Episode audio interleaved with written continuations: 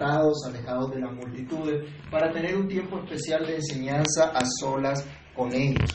Pacientemente y tiernamente vemos al Señor enseñando una y otra vez con sus palabras, con su ejemplo. Vemos al Señor eh, insistiendo con sus discípulos, mostrándoles el camino que deben andar. Hoy tenemos una buena noticia también, hermanos, es que el Señor Jesús sigue siendo el mismo ayer, hoy por los siglos, y sigue también enseñándonos a cada uno de nosotros el camino que debemos andar. Ahora el Señor de manera natural y utilizando la misma condición de los discípulos le va a impartir una enseñanza que debe quedar también grabada en sus corazones, así como hablábamos la semana pasada de la enseñanza central que debe estar en cada uno de nosotros, enseñanza respecto a la muerte y resurrección de Cristo que vimos en el pasaje inmediatamente anterior. Allí el Señor estaba diciendo, presten mucha atención, y les decía entonces cómo sus vidas debían estar centradas en esa obra perfecta de Cristo. Continúa el Señor realmente la misma enseñanza. Pero ahora viene una aplicación de esa enseñanza una, o un ejemplo de esa enseñanza. Y lo que ahora les va a hablar Cristo es que su obra redentora, su muerte y resurrección, realmente es una muestra de esa grandeza delante de Dios, de ese servicio que Él mismo vino a dar y a enseñarnos a hacer. Entonces vamos a hablar hoy de la grandeza ante Dios. Pero ¿qué es esa grandeza según Dios o esa grandeza ante Dios? Empecemos primero diciendo lo que no es. Y lo primero que debemos declarar es que no es el modelo del mundo. No es el modelo de grandeza del mundo. Vamos a hablar de grandeza. Yo no sé si ustedes han escuchado personas que de pronto hablan cosas como sueña y ganarás el mundo.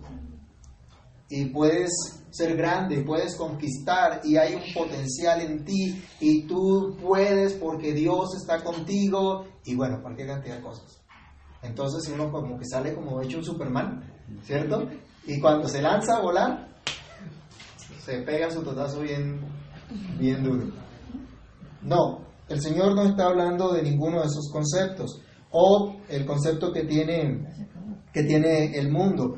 Acuérdense que el Señor Jesús está corrigiendo el concepto que también, también los, los discípulos, los apóstoles, un concepto equivocado respecto al Mesías. Ellos pensaban en un gran rey así como el César.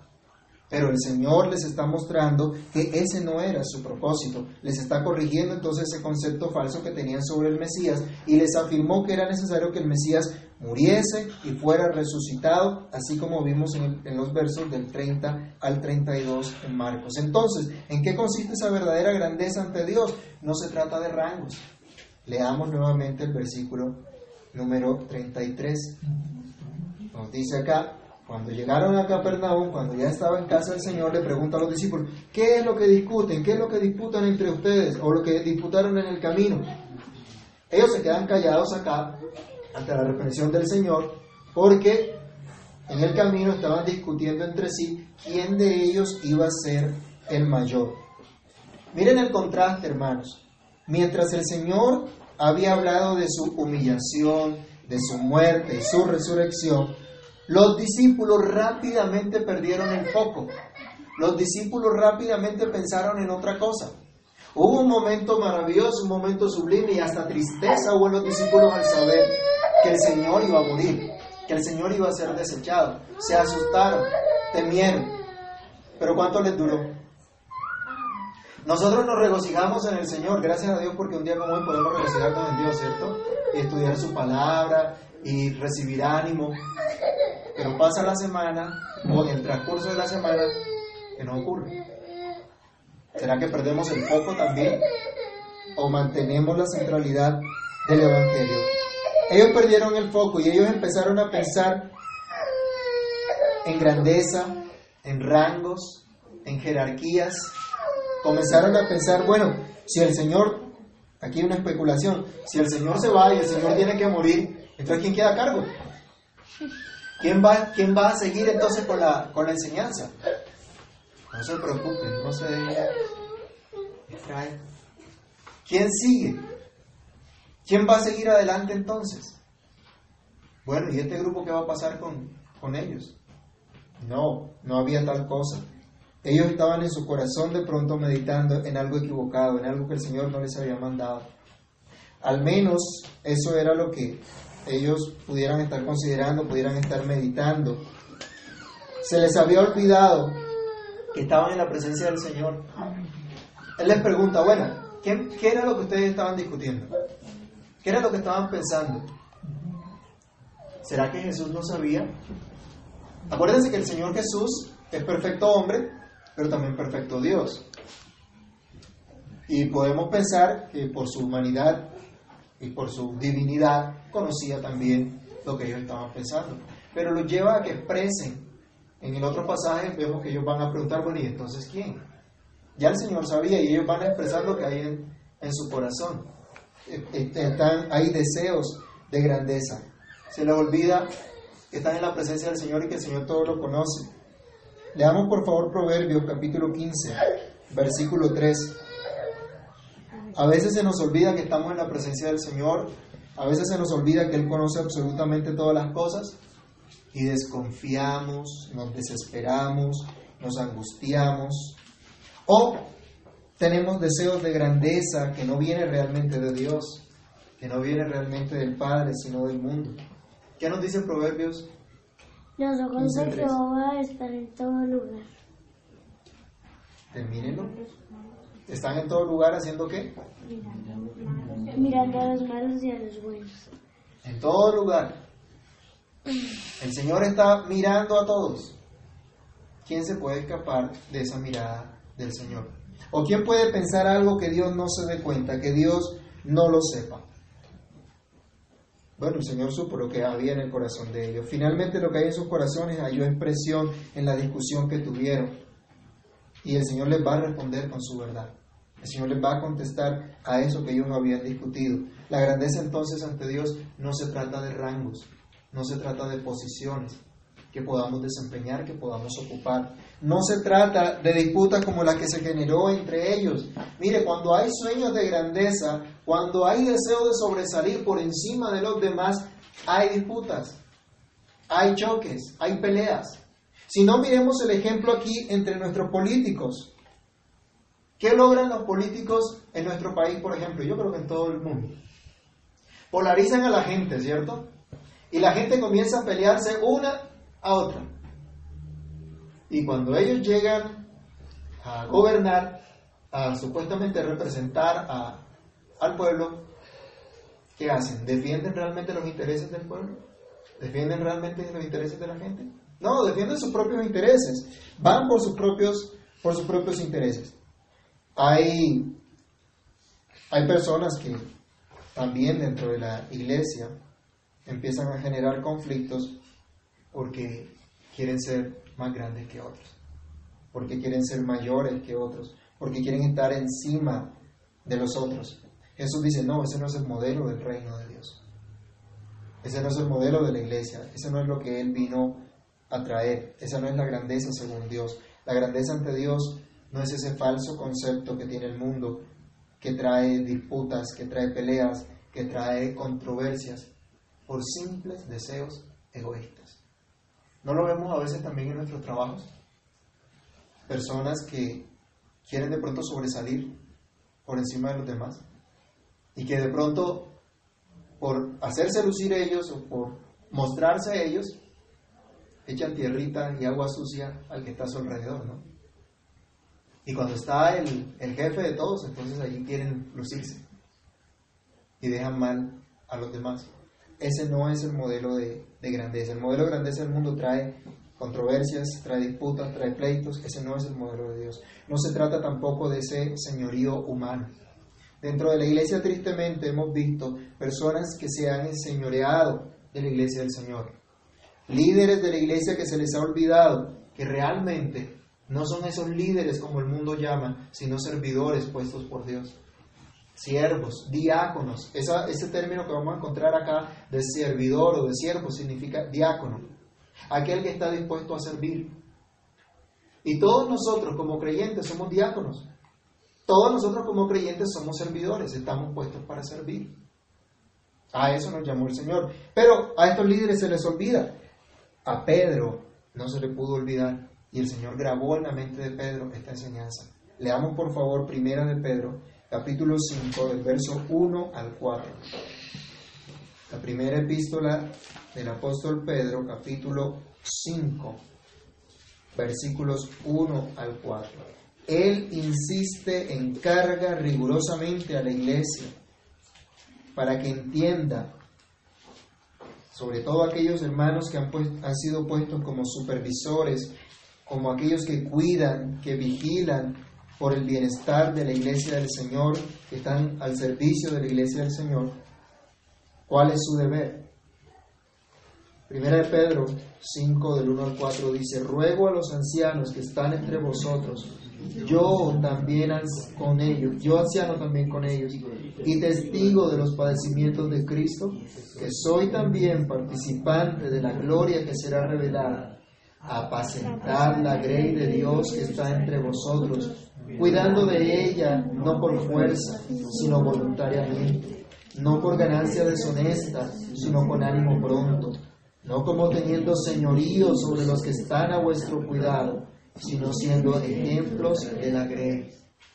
El Señor les está mandando a que se impongan sobre los demás. Está diciendo sea ejemplo, cuídenlos. Desafortunadamente hay algunas personas que creen que si Dios les ha colocado en un lugar de servicio, de ayudar a otros, de enseñar a otros, entonces piensan que los demás son sus servidores. Ustedes han escuchado el, el ministro del Señor, el siervo del Señor, pero que se beneficia de los demás. En lugar de ser el empleado de la iglesia, porque hermanos, esos son los ancianos de la iglesia. Eso no se oye bonito hoy día. Pero es que el pastor, los ancianos de la iglesia, los líderes de la iglesia son empleados de la iglesia. Son servidores, esclavos de la iglesia. Uy, eso sí se oye peor todavía. Pero la idea que se nos ha vendido es que son los ministros del Señor, los ungidos del Señor, y cuidado le tocan el manto, ¿cierto? decían por ahí en ambos lados. ¿Sí? Y cuidado con el ungido del Señor. Y lo que diga el ungido del Señor, eso es palabra de Dios. ¿Y te alabamos, Señor? No. no, no hay tal cosa. No se trata de ese señorío humano. Y los líderes de la iglesia deben entender, son simplemente servidores puestos por Dios para cuidar de la iglesia del Señor, no de su iglesia. Eso debe estar muy presente en cada uno de nosotros. Y hermanos, como iglesia también, como miembros del cuerpo de Cristo, así debemos nosotros reconocer también a los que Dios coloca como servidores, no como los señores de la iglesia. Los ancianos, los líderes, los pastores de la iglesia no son los señores, los dueños de la iglesia, son simplemente sus servidores. No es más. No son allá extraterrestres, gente que está por allá levitando, está por allá muy encima, muy lejos de, todos los demás. No, son gente común y corriente, creyente, cada igual, cada uno de nosotros, pero que tiene un llamado especial de parte de Dios a cuidar de la iglesia. Nosotros entonces todos tenemos ese llamado de servir y no tener el falso concepto de grandeza que tiene el mundo y los que se someten aún a los abusos de aquellos que tienen deseos egoístas. Tristemente vemos hermanos en la iglesia también que se someten a los abusos de sus líderes, que están buscando simplemente su beneficio personal. Y aunque se dan cuenta, siguen en lo mismo. Lo siguen y creen que son realmente los siervos del Señor y no pueden cuestionar absolutamente nada. Y cuando son expuestos entonces a una perspectiva diferente, a un cuidado pastoral de acuerdo a lo que Dios dice, añoran entonces el yugo que antes tenían. ¿Se acuerdan del pueblo de Israel? ¿Qué fue lo que les pasó cuando salieron de Egipto? Cuando estaban en el desierto, ¿qué era lo que añoraban? Estar otra vez esclavizado, pero comiendo cebollas, ajos, puerros, pescado. Pero estaban en un yugo. Hoy, mismo, hoy también ocurre algo similar en la iglesia. Hay gente que viene y se impone sobre los demás los esclaviza, los abusa. Y cuando se les dice, no, así no es, se ponen a pensar, ¿será que sí? Y prefieren de pronto el modelo esclavizador en lugar de la libertad a la cual Cristo nos llamó. Es triste ver esta situación. Entonces el Señor nos manda, nos, muestra acá, no es ese modelo. Pero me llama la atención que el Señor no les dice mm, a modo de regaño, está mal lo que ustedes están pensando. Como cuando nuestros hijos de pronto nos salen con cosas raras y, y nosotros todos los vamos a corregir. La tendencia es a que nosotros le vamos a gritar y eso no es así, me hace el favor y respeta. Y... Bueno, no vemos al Señor ninguna de esas, de esas expresiones. Vemos al Señor con ternura, con amor, enseñando. Y esto nos debe, hermanos, llegar a nuestro corazón. Algunos dicen, yo digo la verdad y punto. Por la verdad murió Cristo. Y si se ofende por la verdad, qué caramba. No, hay que aprender a decir la verdad en amor como decimos las cosas, también es importante. Y miren el ejemplo acá del Señor. Vamos a nuestro segundo punto entonces, que la verdadera grandeza se trata de servicio. Miremos el versículo siguiente, el versículo 35. Dice el Señor que se sentó, llamó a los doce y les dijo, si alguno quiere ser el primero, será el postrero de todos y el servidor de todos. No se trata entonces de dignidad alguna que podamos ostentar para que se nos rinda tributo entonces, para que se nos obedezca a ciegas sin pensar o cuestionar a la luz de la revelación bíblica. Cristo dice acá que si alguien quiere ser el mayor, dice se tiene que convertir entonces en el servidor de todos. Si alguien quiere ser el primero, dice entonces será el último. Y debe tener una actitud de diaconía, de una buena administración del servicio a los demás. Esa es la actitud que debe tener el que quiera, dice el Señor, el que quiera ser realmente grande. Y yo le pregunto, ¿quién realmente quiere ser grande en ese sentido? Si las cosas son así. Porque es que usted y yo queremos ser grandes es para que nos reconozcan, para obtener beneficios. Fulano es un grande, entonces todo el mundo lo tiene en alta estima, todo el mundo lo considera, todo el mundo, uy, lo que dice, claro, ¿cómo sí? Doctor, señor, fulano, como quieran llamarle. Pero, ¿querer servirle a todo el mundo? ¿Querer estar ahí detrás de, mirando, bueno, cuáles son las necesidades que tiene el uno, que tiene el otro, para ver cómo le podemos ayudar? ¿Quién quiere hacer eso? Si somos íntegros, si somos honestos, hermanos, ninguno de nosotros queremos. Así que el Señor está quitándoles el concepto equivocado que ellos tenían de grandeza para decirle, mire, la verdadera grandeza no está en que tú te coloques encima de los demás y los demás te reconozcan.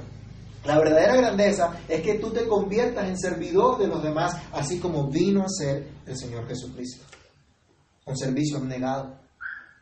Se trata de servicio, no cualquier servicio, sino un servicio abnegado. El Señor dice, el que quiera ser el mayor o el primero debe ser el último y el que sirve a todos.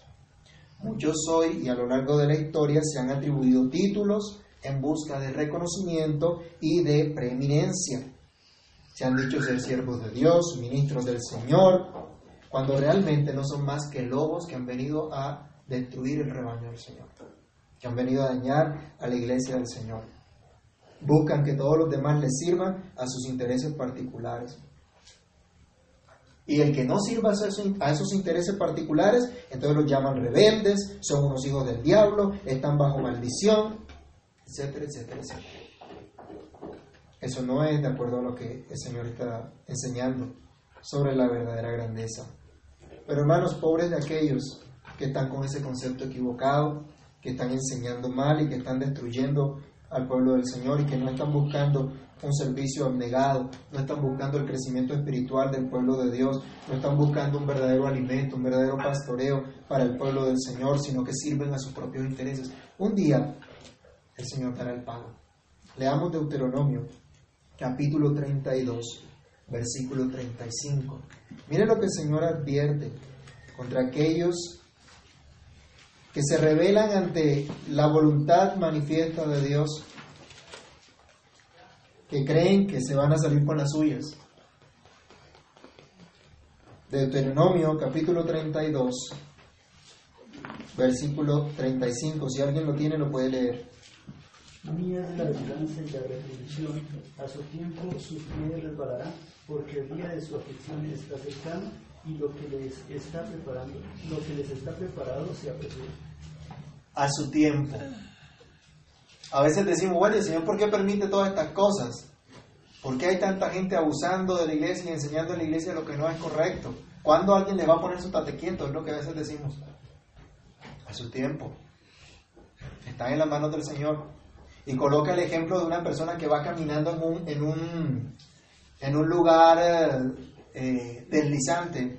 O imagínese usted cuando está lavando el baño y está lleno de, de, jabón.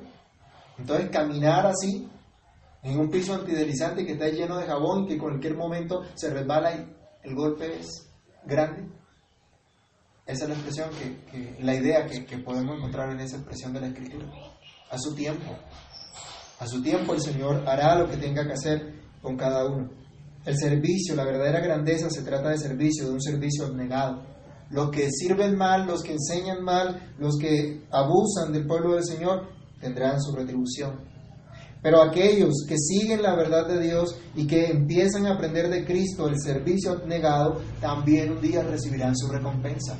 Miremos Mateo capítulo 25, verso 21. Mateo 25, 21.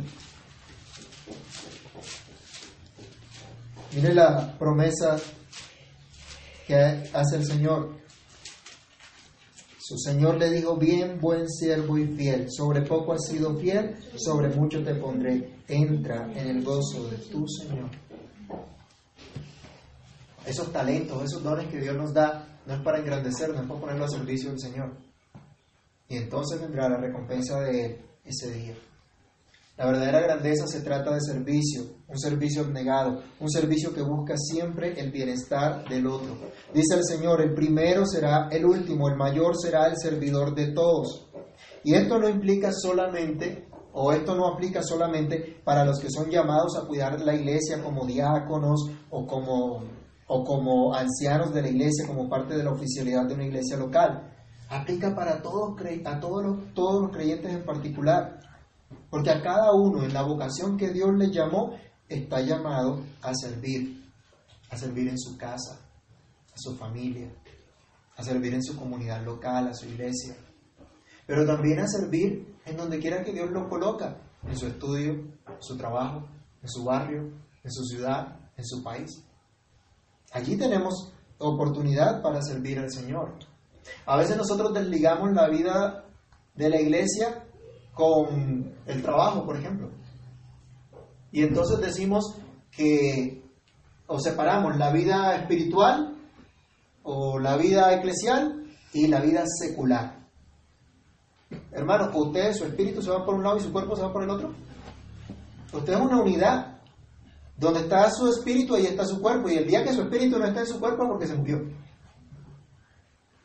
Entonces, no podemos hacer esa separación. No, es que esto, mi trabajo secular, hermano, su vocación, en lo que Dios le llamó y la forma como Dios le da la provisión para que tenga para sus necesidades y tenga que compartir también con los demás. Y a veces como que desligamos estas, estas cosas. Pero aún en el trabajo que tenemos, hermanos, tenemos la, la, la oportunidad de ejercer lo que el Señor nos llama, del servicio. Sí, usted trabaja y, hace un contrato y usted dice, a mí me van a pagar por estas funciones que voy a desarrollar. Es cierto, pero usted trabaja para Dios y usted hace las cosas para Dios. Así que su trabajo lo hace para Dios. Ah, pero es que se aprovechan porque hay gente que como sabe que soy cristiano, entonces quieren que les trabaje bien y son, son abusivos. Bueno, hay hay provisión de, Dios también para cada una de esas situaciones. Pero lo más importante es que la gente pueda ver que estamos sirviendo al Señor y que le podamos servir a los que están alrededor nuestro también con el trabajo, con los dones, con los talentos que Dios nos ha dado. Buscar el bienestar de los demás. Miremos Filipenses capítulo 2 del verso 3 al 4. Jesús es el ejemplo que debemos seguir. Y la enseñanza de Jesús es el vivo ejemplo de un servicio abnegado que busca el bienestar del otro. Entonces, así como el Señor Jesús, debemos también nosotros buscar el bienestar de los demás en cualquiera que sea la condición que nos encontremos en el llamado, en la vocación que Dios nos ha hecho a cada uno en particular.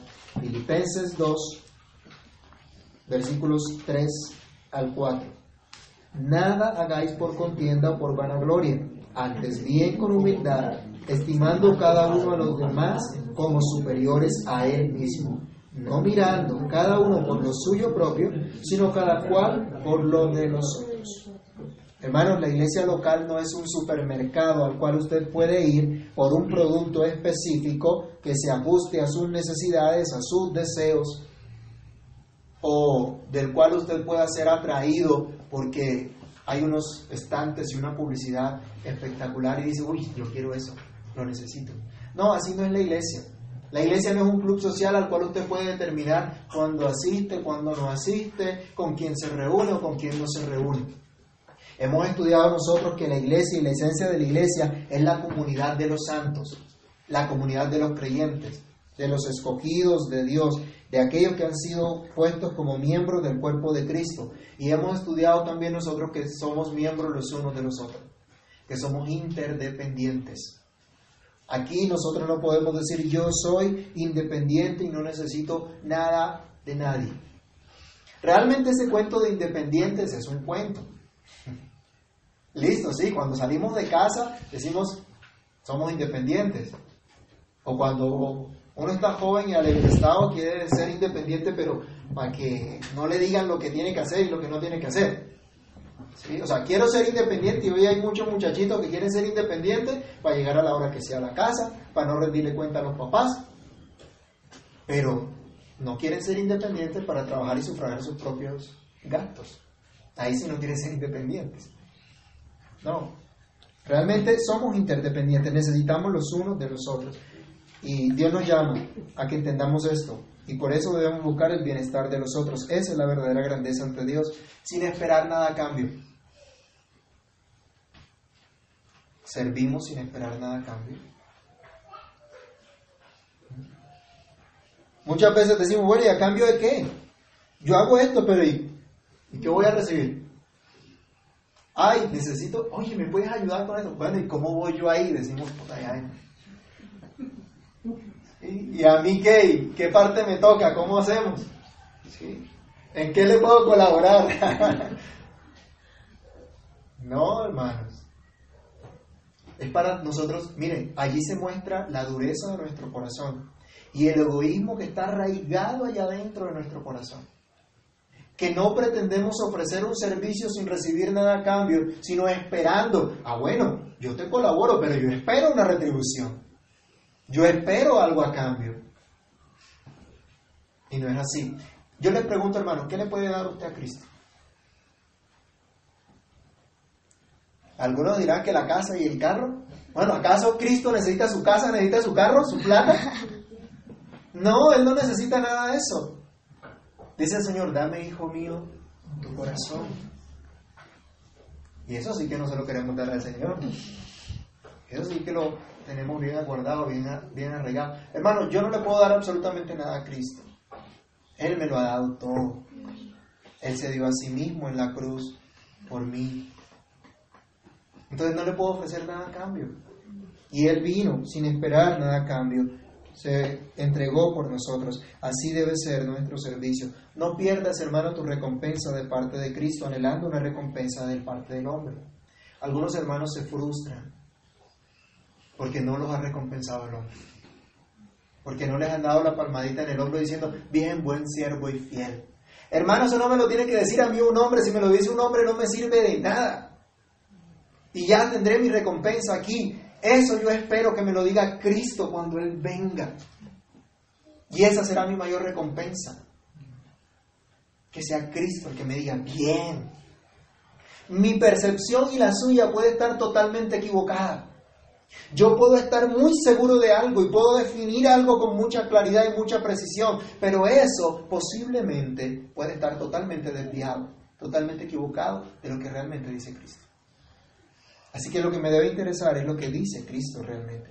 No perdamos nuestra recompensa, hermanos. En lugar de, de, buscar de pronto que otras personas nos, nos reconozcan, debemos buscar servirle a todos los que están alrededor nuestro. Agradecer al Señor, seguir su ejemplo, a pesar de las críticas y las demandas que otros hagan de nosotros. ¿Le ha pasado que cuando usted presta un servicio, entonces los demás creen que usted definitivamente tiene la obligación de ser su esclavo? Aquellos que usted le da el dedo y se le coge la mano. Y son abusivos y uno dice, ¿y esto qué? ¿Qué abusivos? ¿Cómo se les ocurre? No es fácil enfrentarse a eso. No es fácil que seamos expuestos al pecado de otros. Pero hermano, nuestra recompensa viene de parte de Dios. Nuestra recompensa viene de parte del Señor. Y dice el versículo siguiente, Tomó el Señor a un niño, la puso en medio de ellos y tomándole en sus brazos les dijo, el que reciba en mi nombre a un niño como este, a mí me recibe. Me recibe a mí y el que a mí me recibe, no me recibe a mí, sino al que me envió. Lo último, la tercera enseñanza que vemos acá, es que es un servicio de amor. No es cualquier servicio. La verdadera grandeza es un servicio de amor. No importa si muchos han usado esto y han buscado que la gente le sirva a sus propios intereses. Miren que hay hermanos que se desaniman porque han querido servir al Señor y por tiempo han estado dedicados sirviendo en una cosa, sirviendo en la otra, en cualquier cosa que le pongan en la iglesia, así sea a lavar los baños, que no es tan agradable a veces, ¿no? ¿O a, quién le agrada lavar los baños? los baños de su propia casa, hermano. ¿Sí? Y gente haciendo cualquier cosa. Le dicen, no, en la, en la iglesia local necesitamos esto, y allí están, y allí ayudan y han abusado. Entonces, por causa de ese abuso, dicen, ni más, hasta aquí Ni ya yo no sirvo más y a mí que no me vengan con ese cuento de servicio, que eso es carreta. No. Yo siempre les digo, el hecho de que circulen monedas falsas no quiere decir que debamos desechar las verdaderas. El hecho de que alguien haya abusado de los principios de Dios no quiere decir que el principio pierda validez que la palabra de Dios quede invalidada. Para corregir entonces el concepto equivocado que tenían los apóstoles del Señor, bueno, como les decía antes, no los regañó, no los gritó, no se desesperó, no les dijo, ah, oiga, pero ustedes sí son torpes. No, no lo hizo como tal vez nosotros pudiéramos haber hecho, sino que va a corregir y les coloca un ejemplo vivo, coloca un niño en medio de ellos y les va a enseñar a través de este niño. Hermanos, hagamos un paréntesis acá, clamemos a Dios que nos perdone por las actitudes pecaminosas que nosotros tenemos para con Él y pidamos a Dios que nos corrija en verdad, que nos corrija para que nosotros podamos eh, servir realmente en amor, no esperando una recompensa, sino sirviéndole con corazón a, Cristo porque hemos recibido de Él todas las cosas. Y el ejemplo de este niño nos habla de una humilde confianza y dependencia de Cristo. Coge al niño, lo alza, lo abraza, lo tiene entre sus brazos está delante de los demás. Imagínense, ¿cómo pasaron los niños ahorita? Cuando oramos por ellos. ¿Pasaron con mucha vergüenza? ¿Pasaron muy asustados? No, no los vimos así. Pasaron tranquilos. Y si yo le hubiera pedido a los adultos que pasaran, íbamos a orar por ellos, Uy, no, qué oso, ¿qué se le ocurre? ¿Cómo va a hacer eso? Bueno, tranquilos, en la liturgia de la iglesia tampoco hacemos esa, solemos hacer esas cosas. Pero miren que siempre, donde estaba el Señor Jesús, si ustedes miran los, los relatos, van a encontrar que siempre había niños. Y hago otro paréntesis acá. Por eso los niños participan del culto, por eso nosotros creemos que los niños deben estar dentro del culto también. Lloran a veces nos distraen, a veces molestan, pero van aprendiendo. Son parte del pueblo del pacto. Y tienen que adorar juntos al Señor. El Señor coge a uno de estos niños, muestra, lo coloca como ejemplo, para que aprendamos humilde dependencia, confianza. No es que los niños sean inocentes y los niños sean sin pecado y que los niños tengan bondad. ¿Este niño pelea con su hermano? Sí. Qué horror, qué vergüenza. ¿Y eso es bondad? ¿A ustedes les parece bondad eso? Ay, pero es que son niños. ¿Sí? La pelea no es bondad. Cuando y cuando hay egoísmo, cuando están peleando por los juguetes, eh, ahí no hay ninguna bondad. Pero los niños son dependientes. ¿Sí? El más chiquitín, bueno, la, chiquitica, la, hija de la hermana, se preocupa por qué, por el trabajo que, la mamá le provea para la comida. Ay, mamá, ¿y, y, cuándo nos van a traer el alimento? ¿Y cómo va a ser ahora? Papá, y si se queda sin trabajo, ¿cómo voy a hacer? A chiquitica de dos años le dice eso. No, dependiente. Si acaso dirá tengo hambre. Es totalmente dependiente. No tiene la capacidad de sostenerse a sí misma. No tiene la capacidad de, de, ser eh, independiente, de esperar, de, de buscar por ella misma, por sus propios medios, suplir sus necesidades. Y tampoco lo, lo hace, tampoco se preocupa por eso. A eso es lo que el Señor nos está enseñando. Entonces, toma a, este niño y, y podemos reflexionar acá. ¿Se preocupan los niños chiquitos? ¿Están, cuando están alzados, consentidos por los padres? No. Usted alza un bebé, consiéntalo. El bebé está ahí preocupado, ay, me va a dejar caer. Ah, bueno. ¿Y ha visto usted a los hermanos que tienen la señal del pacto, que tienen señal que son que le pertenecen al pueblo de Dios, los ha visto preocupados y angustiados porque el Señor no puede proveer para sus necesidades? Interesante. Interesante ese punto. Humilde confianza y dependencia de Cristo. Hermanos, solamente en la medida en que aprendamos a confiar, a descansar en el Señor Jesús, como un niño está en los brazos del Señor, Podremos así cumplir la ley de Cristo. Podremos entonces ayudarnos los unos a los otros y servirnos los unos a los otros en amor, sobrellevar la carga los unos de los otros. ¿Cómo puedo yo ayudar a mi hermano y decirle, el Señor nos va a ayudar, el Señor nos va a sostener, si yo ni siquiera confío, si yo ni siquiera confío en que Dios está conmigo? Si yo ni siquiera tengo la claridad de que el Señor es el que me da la fuerza, la capacidad, los dones y la provisión que necesito. ¿Qué le voy a decir a mi hermano? ¿Cómo voy a ayudar realmente a mi hermano? Porque podemos decir muchas cosas, ¿cierto? Pero si nosotros no hemos experimentado esa humilde confianza y dependencia de Cristo, difícilmente podremos lograr que otros hermanos también confíen en Cristo. Solo si experimentamos el tierno amor del Señor y vivimos en humilde confianza y dependencia de Él, podremos entonces ofrecer un servicio de amor por los que son de Cristo. El Señor dice acá, el que recibe en mi nombre a un niño como este, me recibe a mí. ¿Qué actitud tenemos con los niños? Que son canzones, que son todos. Y a veces por canzones es que no, no los queremos en el, en el culto, ¿no? Porque nos, nos distrae y no nos permite adorar al Señor. Y decimos, no, mejor que estén en otro lado.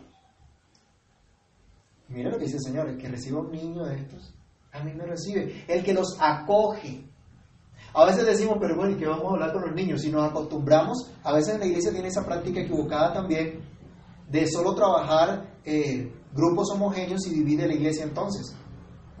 Entonces los niños solo con los niños. ¿Y qué, y qué, y qué pasa? Que vemos a unos niños que no se relacionan con los adultos, que no saludan, que no están interesados en los hermanos, que no participan. Y a los adultos que simplemente son niños, que juegan por allá son nuestros hermanos más pequeñitos. Hay que acogerlos, hay que recibirlos. Y cuando los acogemos y los recibimos, dice el Señor, a Cristo mismo recibe. A Cristo mismo está acogiendo. Hermanos, si usted enseña a sus hijos desde chiquitos a orar, a confesar sus pecados ante el Señor, a solicitar el favor de Dios, usted les va a enseñar a ser humildes y dependientes de Cristo. La Biblia dice, instruye al niño en su camino y aun cuando fuere viejo no se apartará de él. Pero si tu vida da un mensaje de desconfianza, tú le puedes enseñar la Biblia a tus hijos. Pero si tus hijos ven que tú no confías en Dios y que tú no te sometes a Dios, ¿qué va a pasar con esa enseñanza? No va a ser consistente. Tienes que darle ejemplo. Aquí oramos por los niños. En la liturgia de la iglesia es importante para nosotros orar siempre por los niños. Y no solo los padres, toda la iglesia, sus hermanos mayores, Somos ejemplo para ellos. Y ellos nos escuchan aquí, meditar, enseñar, predicar la palabra. Pero ellos también nos ven en nuestra casa, también ven nuestras actitudes, también ven nuestro compromiso. ¿Y qué creen que se va a formar en ellos entonces? Lo que están viendo de nosotros, lo que les estamos dando, lo que les estamos enseñando. Así que, hermanos, hoy también eso que aplica para los niños, aplica para los más pequeños en la fe, las personas que hasta ahora llegan a la fe, las personas que de pronto no han escuchado y empiezan a escuchar del Señor, que podamos corregirles con mansedumbre, con amor, tener paciencia con ellos, acogerlos. Dice Señor, si alguno ha sorprendido en una falta, ustedes que son espirituales, restáurenle con espíritu de mansedumbre. Él no dice, cáiganle para destruirlo, sino busquen la restauración del hermano y entonces así están amando a los que son de Cristo y buscar no ponerle tropiezo a los hermanos. Hay hermanos que son débiles en la fe. Hay hermanos que no han aprendido todavía de la libertad que Cristo les dio. Y de pronto se atemorizan por una cosa, se escandalizan por la otra. ¿Qué dice Pablo? No, no, no nos juzguemos mal los unos a los otros, sino evitemos colocarnos tropiezos los unos a los otros. No nos coloquemos tropiezos. Ayudémonos unos a otros. Si algunos hemos crecido más que otros, entonces consideremos a los demás. Es un servicio de amor en humilde confianza, dependencia de Cristo por los que son de Cristo. Es, esto entonces es un verdadero servicio de amor por Cristo. Él dice, el que recibe un niño como estos, me recibe a mí. Y el que me recibe a mí, no me recibe a mí, sino al que me envió. Así que recibe al Padre. Termino con esto. Primera de Juan capítulo 4, versículo 20. Alguien que lo lea. Algunos dicen, yo no me someto a hombre, sino a Dios. Bueno, la Biblia que dice, someteos unos a otros en el temor del Señor. Hay unos que dicen, yo amo a Dios, pero no me aguanto al hermano. Yo no lo puedo ver ni en pintura y si él va a estar, yo mejor no voy. ¿Qué dice 1 Juan 4.20? 4.20 si alguno dice, yo amo a Dios y aborrece a su hermano, es mentiroso. Pues el que no ama a su hermano, a quien ha visto, ¿cómo puede amar a Dios a quien no ha visto? Entonces, ¿en qué se resume el amor a Dios? Amar al hermano, amar al prójimo, ¿cierto? Entonces yo no puedo decir, ay, yo amo a Dios y es que cuando yo canto esas alabanzas tan bonitas, yo siento algo especial por el Señor. Sí, pero se acaba la alabanza y sale a pelear con su hermano. No, no es tal. Acá nos dice el Señor, reciben a estos pequeñitos, a los niños, a los que son como niños, a los que recién llegan a la fe, les ama, ama a su hermano, entonces está realmente amando a Dios. La verdadera grandeza, hermanos, no se trata de rangos, de disputas, de señorío humano, sino de un servicio abnegado a favor del otro sin esperar nada a cambio, puesto que la verdadera recompensa viene de Dios. Se trata de un servicio de amor en humilde confianza y dependencia de Cristo, amando a los pequeñitos de Cristo y por lo tanto a Cristo mismo y a su vez a Dios el Padre. ¿Es el concepto que tenemos hoy de grandeza ajustado a lo que nos han dicho las Escrituras? ¿Sería necesario arrepentirnos por estar buscando nuestro propio beneficio en lugar de buscar el beneficio de los demás? ¿Qué actitud tenemos para con los niños? ¿Los recibimos y les servimos como a Cristo? ¿Qué actitud tenemos para con nuestros hermanos? ¿Los estimamos y los servimos como a Cristo? ¿Qué podremos hacer entonces nosotros si no aprendemos a depender de Cristo? Oremos al Señor. Padre que estás en los cielos, en el nombre de Jesús te damos gracias por tu palabra. Gracias Señor por la reflexión que nos das en ella y por el llamado que nos haces. A entender que la verdadera grandeza no está en ocupar un rango, en ocupar una posición, en tener algún reconocimiento humano, sino en servirte a ti, Dios. Pero en servirte, Señor, sin buscar el reconocimiento del hombre, sin buscar una recompensa, sino simplemente por amor, por agradecimiento de lo que tú has hecho.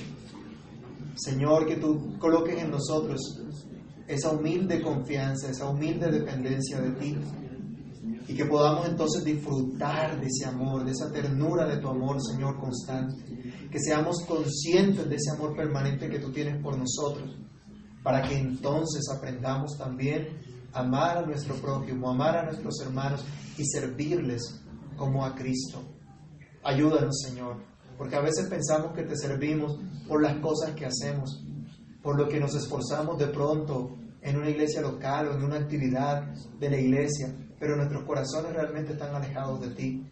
Perdónanos, Dios, y enséñanos el verdadero servicio en nuestra casa, en nuestro trabajo, en nuestro barrio, en donde quiera que estemos, Dios.